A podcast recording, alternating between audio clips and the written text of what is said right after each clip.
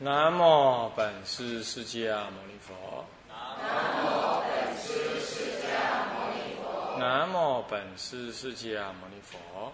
南无本师释迦牟尼佛。南无本师释迦牟尼佛。南无本师释迦牟尼佛。无上甚深微妙法。无上甚深微妙法。百千万劫难遭遇。百千万劫。今见闻得受持。我今见闻得受持。愿解如来真实义。愿解如来真实义。佛说无量寿经要素，各位比丘、各位居士，大家阿弥陀佛。阿弥陀佛。请放上。好，我们上一堂课跟大家啊上到这个啊序分里头的众成呃正信序众成就菩萨众里头广叹其德喜二里头呢的更一啊更一是啊叹全十二德之体用啊里头啊又分啊这个。三科哈，那么呢，还，分三科当中啊，心二是二德现用啊，二德现用就是所谓的八相成道。八相成道当中，我们讲了三项，接下来讲第四项呢是啊，是人二是出家相啊，是第四项啊。那出家相又分成两科啊，是出家前的相跟出家修道的相。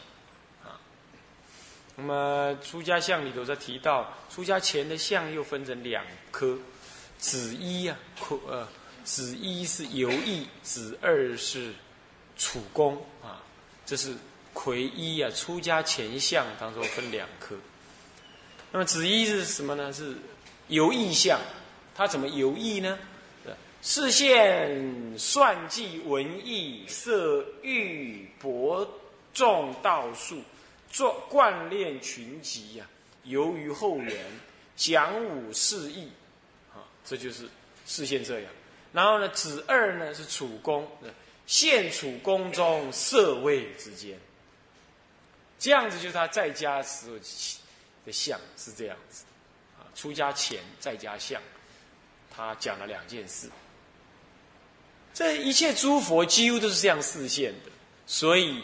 他就把这个视线方式呢写在这里。那我们今天来讲解，我们是以释迦佛的视线做蓝本，讲释迦佛的样子。但这个文指的并不是指释迦佛，这点一定要特别清楚，啊，不要搞搞混乱。首先，视线算计，视线算计大概就是指现在数理学科了。数理学科很强，简单的说，就是他那个时候有科技的概念。有这种观念就对了，啊，科技，而且那种所谓的科技知识，再来文艺可，能也能够有这种文史，还有这个语文能力，还制作写作文章等等，啊，这个这一部分，啊，一方面呢，能够有这种科学知识或者是这种算术的技术，那么一方面呢，对那个文艺啦、文章啦。还有这个四种吠陀，当他们当时的宗教书籍哈丛书啊，还有历史啊典章这一类的，他都能啊，还语文等等，都算在文艺里头。再来色欲是指的他的什么呢？哦，他的这个体能方面的表现，体能技术方面的表现也非常的高啊。射射箭，御是驾驭驾驭牛马啊，驾驭马哈，当时。一个男人有这个功能，就等于是一个武士啊。他既是文人，也是武士，又是科学家、学者。嗯，还有博众道术，呃，对，呃，博览众贯这个什么，众贯这个什么呢？种种的什么，呃，这个这个这个道术啊，道术怎么讲呢？道术就是一种一种一种一种，你说它是一种修道的。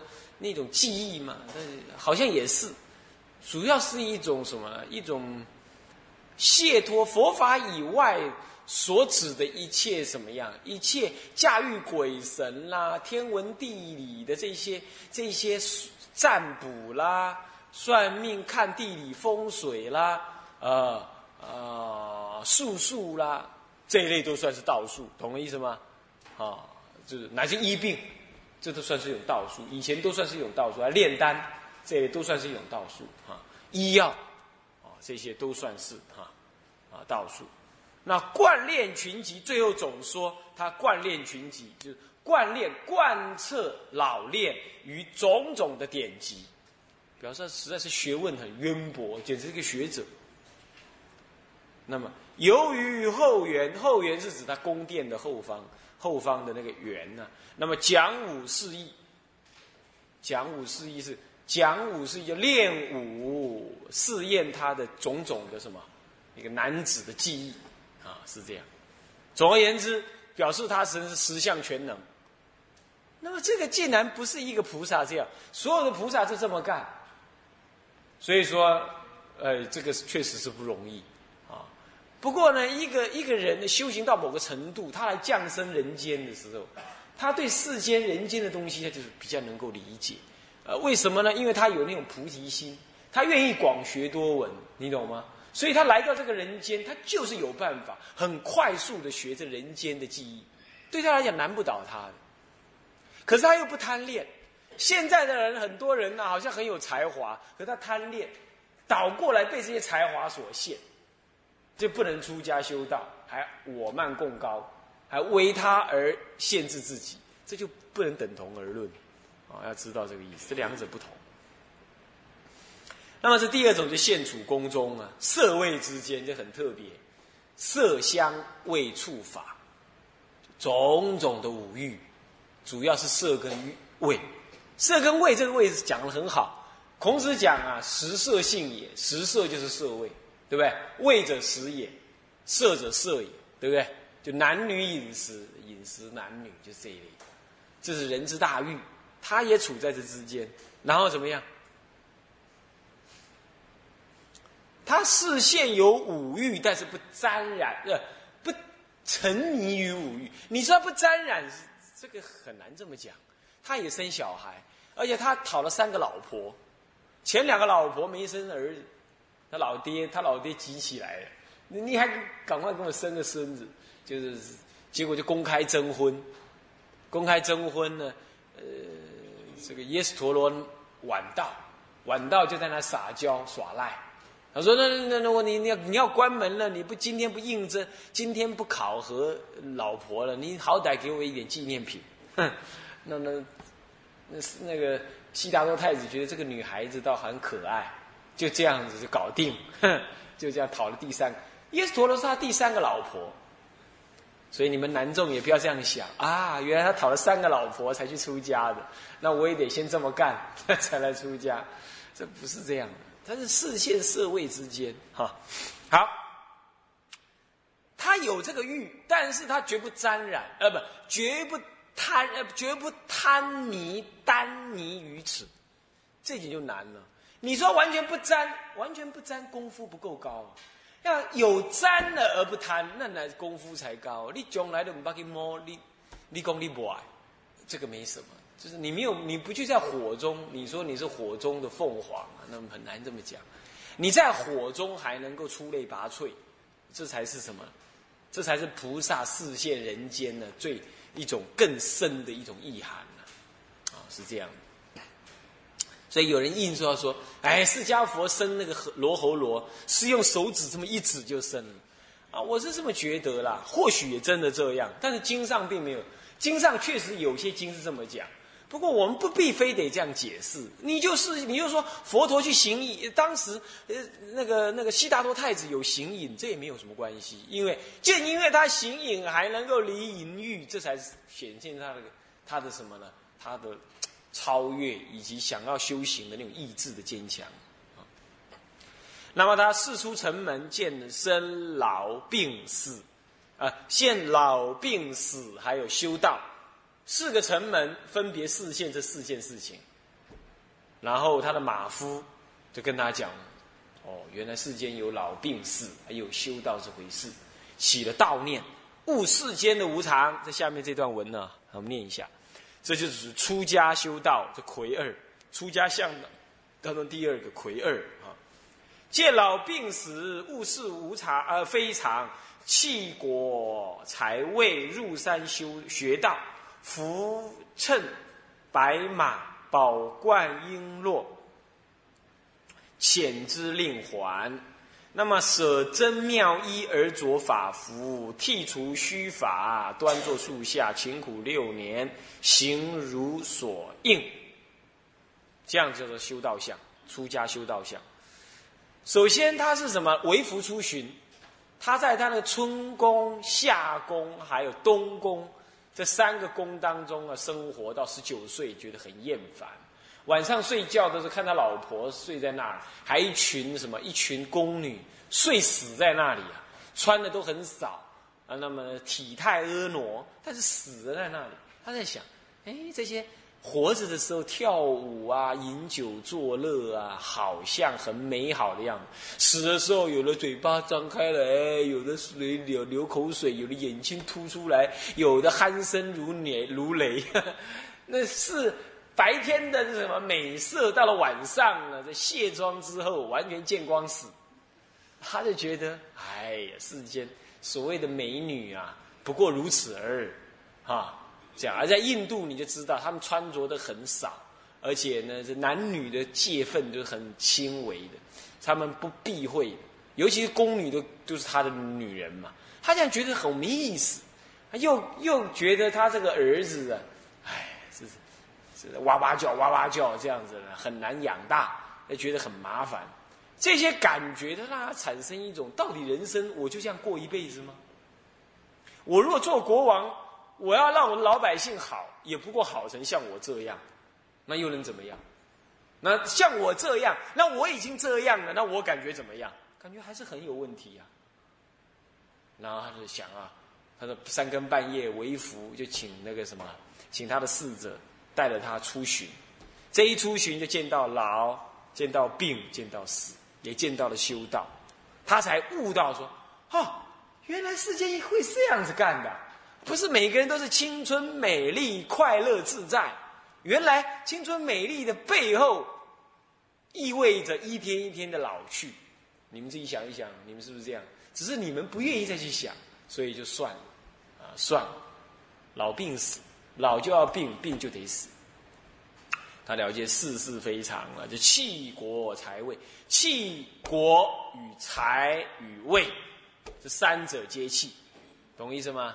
弃掉国，也弃掉财，也弃掉位，发心入山修行。那入山学道怎么学呢？他把扶乘白马、宝冠璎珞，扶乘，扶一个，乘一个，白马一个，宝冠一个，璎珞一个。宝冠戴头上，璎珞戴戴脖子上、身上，还有手上、脚上。那么呢，白马是让你坐的，服是让你穿的，乘是让你。坐在里头的这些遣之令缓，换句话说，当时他出来的时候坐在什么马车里头？他不是坐在马上面，啊，是由他的马夫带着什么？是由马夫驱策着马跑出来，遣之令缓带回去。不但这样子啊，舍真妙服，干脆把衣服也换了，而着法服，着臂。当时印度的，你又不能讲当时，是讲释迦佛讲当时啊。讲诸菩萨就不一定是印度，可能很多地方都有这种法服，就是避所谓的什么了啊？所以粪澡衣啊，这就是所谓的出家修道服，就坏色衣啊。简单讲就这样。什么是坏色呢？死人身上的、地上捡的、老鼠咬的、破掉人家不要的、拉一堆捡的这一类，把它缀补起来，成为一张一张布。大的布染遮在身上，能够遮羞御寒，这样子就叫法服啊。那么呢，然后呢，剔除法须，剔除法须，剃掉须子就是没说，他们也是头发很长，把它割掉之后，拿那个头发呢，让马夫带回去给国王，给他父亲，然后他就到苦行林里头去端坐树下，勤苦六年。哎，怎么也修六年呢？这是不是所有的菩萨都修六年呢？这个无可考。不过可能他是以释迦佛为蓝本，懂意思吗？拿他做例子啊，拿他做例子。然后行如所应，什么叫行如所应？所应该行他所应该行的，懂意思吗？行如所应啊，或所应，或者行他身为一个道人所相应的行为，懂吗？比如说托钵、离欲、苦恨、听闻法义、思维法义这样子。当时没有佛法，只能说思维法义，这样懂吗？啊这样叫做什么？出家修道相。接着呢，这第五就成道相，啊，又分三科。魁一是修行中道，魁二呢是什么呢？伏降伏诸魔。魁三是成道，就最后是成道。啊，成道相讲了这么多，讲了三科。所谓现，所谓的现五浊刹，随顺群生，事有成垢。沐浴金流，天暗树枝得盘出时出池，再来临琴异虫往诣道场，然后吉祥感真表彰工作，哀受思草夫佛树下夫佛树下，家夫而坐，奋大光明使魔知之，魔率官属而来逼视。自以自力皆令降服，这就是所谓的修。哦不，这就所谓修行中道，还有降服诸魔。我们现在修行真道是到家夫而坐哈，干嘛呢？他视线是在五浊刹当中，所以随顺一切众生呢，他也会身体有污秽。佛是清净心，清净心照说不应该身上染着污秽的。懂吗？极乐世界是不会有什么，不会有尘埃的，你一定要搞清楚，对不对？那就不会有尘埃，为什么要八功德水？八功德水是一种法，它是透过促成来让你感觉佛法的意涵，是在对你讲法，不是让你洗澡的。你说不行啊，我以前都有晨泳，现在到极乐世界，呃，还那个。游泳还会什么？游泳的虫还会痒啊，所以我要去游在八功德水当中游泳。极乐世界你已经没这个念头了，啊，你已经有比听闻佛法就比游泳还要快乐，那是那是促成当中的说法哈。那么，但是在娑婆世界呢，佛也要视现随顺众生有成垢，所以他在那里修六年苦恨。前面不是讲六年苦恨吗？他知道不能这样修，因为这样太苦了，不能正道。那不能正道怎么办？不能正道怎么办？他就什么呀？要从，要爬到这个泥泥莲禅河边呢。他到雪山，那个雪山呢，你不要把它想成喜马拉雅山了。那雪山很近，走上去差不多二十分钟就到了。他那个洞到到泥莲禅河这一边，顶多走一个半小时，或者一个小时就到了。啊，那那个山就低低的，搞不好比台北。北头的那个，那个什么，那个丹凤山还要低，比丹凤山还要低，很低的呀，号称大雪山，其实不很大啊。那其实有没有雪呢？搞不好没雪。那冬天我们冬天去的也不太冷，啊，是这样。那么呢，他从那里走下来就是泥莲长河，泥莲长河平常没没水，夏天才有水。换句话说，他一定是夏天去那里做的，他才有有水可洗。懂意思吧？那么他到那里去之后，沐浴金流，为什么是金流呢？两个原因：第一，他那个水啊，平常是干的，在下雨的时候才有水下来，那个水带着泥沙，有点金金的。那个地方的沙子很亮啊，那么很干净，所以这像金流。第一，第二，菩萨视线在那地方，我们看是泥沙水，他看是金水，所以叫金流，懂吗？意思吗？那么他洗一洗就爬不上来。太累了，呃，苦恨啊，一天只吃一粒麻，所以没有力气，爬不上来。就天人压树枝，让那个树枝自动垂下来，让它抓着，然后它上来，啊，然后盘得盘出池，有没有看到？这里没讲到牧羊女了哈，佛陀是有牧羊女，到现在泥莲禅河边还有个牧羊女的庙，就表示当时佛陀在这里爬上来的，那在这里吃了牧羊乳。那么当时乔成儒就在旁边远远的看，哈，那悉达多退心了，还去洗澡，你看看，哦，哇塞，还有牧羊牧羊女给他吃那个那个好吃的东西呀，你看看享福去了，我们不要理他，他就不理他就走了，是这样，啊，结果他你看那个众叛亲离呀。一个庙里头人都走光光了，你看看，没人跟他一起修了，你看看，他那个时候啊，就继续走走走，又走了差不多两三个小时，才走得到那个什么现代的那布迪盖亚那里那个大菩提树下面。他对天发誓，如果再不正得，我不起金刚座。在了菩提树下的时候，就遇到了什么呢？在走的过程当中，灵禽异宠，很漂亮的那个鸟啊，鹦鹉啊。还有那个孔雀呀，在旁边呢，跟着保护他，像他的前导车一样，有前有后有旁边，然后让他走到那个布迪嘎亚那里。我们拿佛陀来做例子哈。然后呢，吉祥感真是什么意思啊？有一个割草的人，他割一种草叫吉祥草，那个人就叫吉祥，名字就叫吉祥，割的吉祥草。那刚好也走到那个菩提树下。然后他就在菩提树下，一到的时候，他就跟那菩提树下，他就跟那个草讲，跟那割草的人讲说：“你当施我草。”他知道跟他过去有缘。那个人说：“哦，你我不施你草，希望你坐在那里修道成就，将来度化我。”所以说，那个自然的菩萨要正开悟了，他已经修苦恨知道不行了，乐恨也不行，苦恨也不行，他就要入中道义正德无上菩提了。所以这就是。表彰工作，表显、表扬、彰显他无量劫以来修行的功德呢？现在就要什么呀？圆圆满成就现前了，好，功德就要现前了。所以这个时候是什么？他就会自然的会遇到这个人家布施他吉祥草的人，然后他就哀受施草，不是在跟他要，是哀悯他，愿意度化他。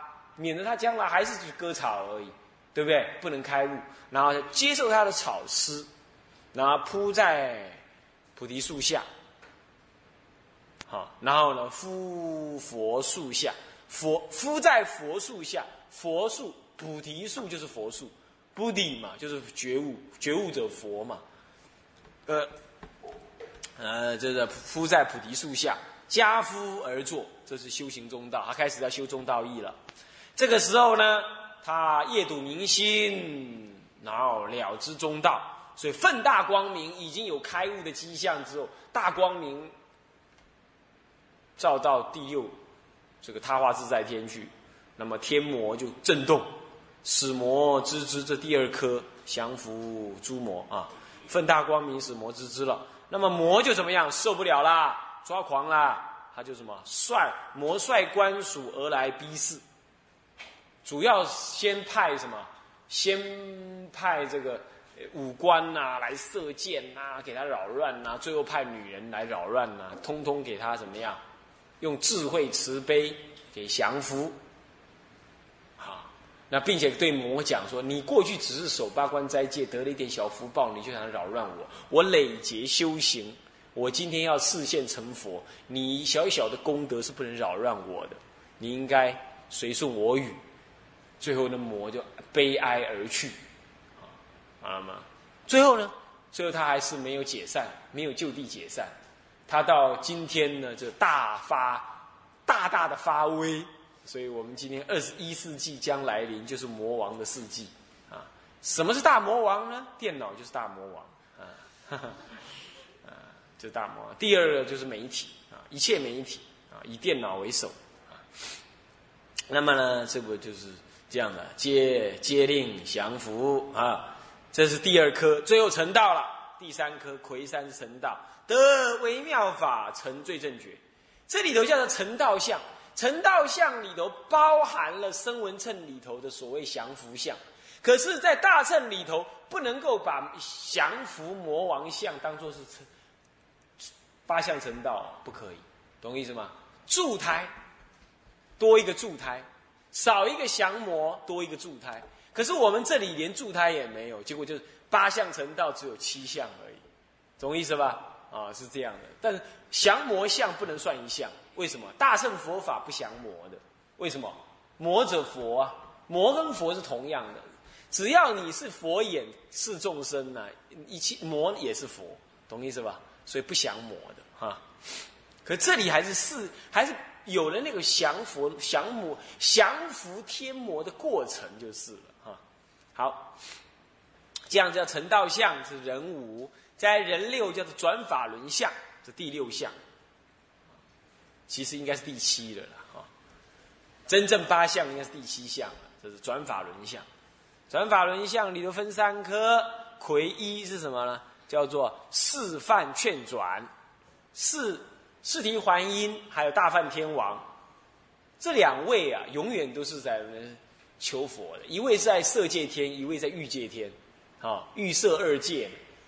那无色界天怎么没有派代表呢？没有，无色界的众生呐，已经心都不动摇了，他不想修行，没得修，你懂意思吗？那心已经不起了，懂吗？不能思维分别，不起。